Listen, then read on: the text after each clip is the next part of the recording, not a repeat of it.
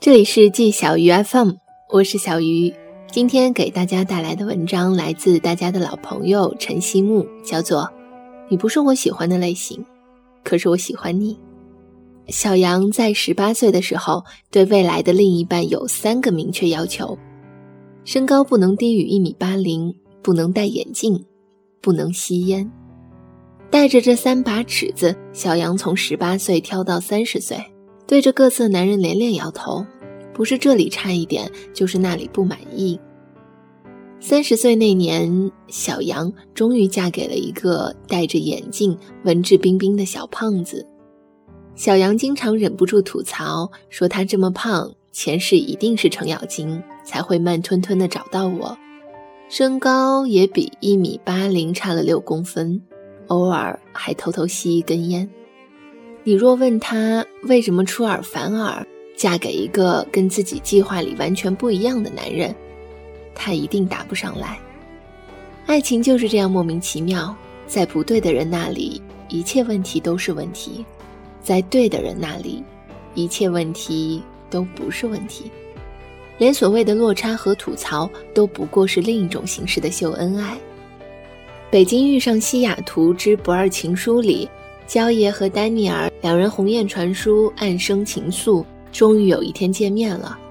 本来在两个人的世界里都有对各自美好的一面，所以在见面的时候，焦也忍不住一笑：“你和我想的不太一样。”丹尼尔没有说出口的也是这句话吧？是啊，你和我想的不太一样，可我还是忍不住爱你呀。英子的爱情宣言是在爱情里绝不将就，所有的亲朋好友都劝她差不多就得了，人无完人。英子却绝不妥协，所以当某天郑重其事介绍她的男朋友给大家的时候，所有人都睁大了眼睛。英子身边的男人实在没什么特别呀，所有人都不甘心，问英子为什么在最后选择了他。英子说：“我从来没有想过要找一个完美的男人，他只是想找一个跟自己有感觉的呀。在爱情世界里，有感觉三个字真是玄之又玄。小时候看《武林外传》，老想不明白祝无双多好呀，温柔贤惠，心眼好，还长得漂亮，一出场就把客栈的活儿全包了，临走还给吕秀才。”做了件特别合身的衣裳。郭芙蓉呢，蛮横无理不说，还又懒又馋，爱说谎，稍不顺心就是排山倒海打男人，简直泼妇嘛。吕秀才为什么忠贞不二的喜欢小郭呢？在遇见他们之前，如果采访一下吕秀才，他肯定会像个正常男人那样，说自己想找一个温柔贤惠懂事的，而不会莫名的期待一个刁蛮泼妇。而遇到郭芙蓉之后呢？我觉得他连性取向都不介意变一变。我觉得这就是爱情的力量吧。月老手里的红线一定是个神奇的存在。学霸可以和学渣拴在一起，傻白甜可以和霸道总裁拴在一起，常常让人觉得莫名其妙。你究竟喜欢他什么呢？我经常听见一个问另一个，然后另一个傻笑着回答。我也不知道呀。爷爷在去世前和奶奶约定下辈子还要在一起，可爷爷有点难过。要是下辈子我没有找到你该怎么办？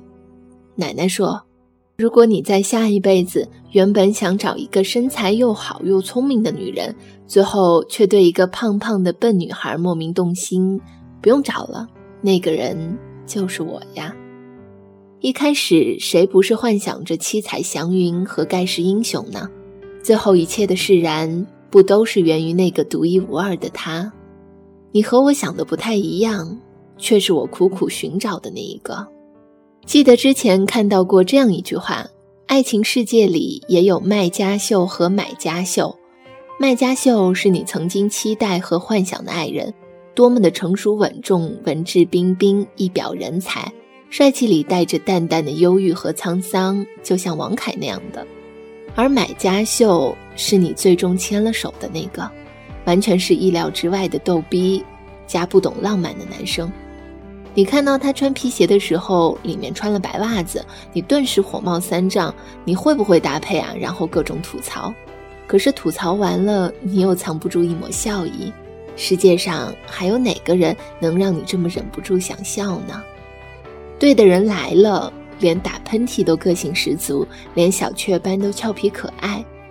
是呀，真的不太一样呢。在我年少的梦里，我曾经幻想过最好的那个，而你却是我忍不住最爱的那个。我怎么会爱上你？我在问自己。你并不美丽，可是你可爱无比。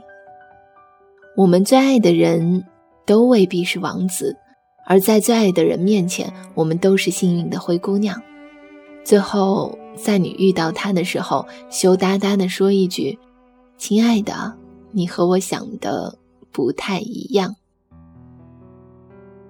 以上就是本期节目的全部内容。这里是季小鱼 FM，我是小鱼。如果你喜欢我的节目呢，也欢迎关注我的新浪微博“小样小汤圆儿”，和我保持联系。年轻人不要老熬夜，晚安。今天也是很想你的。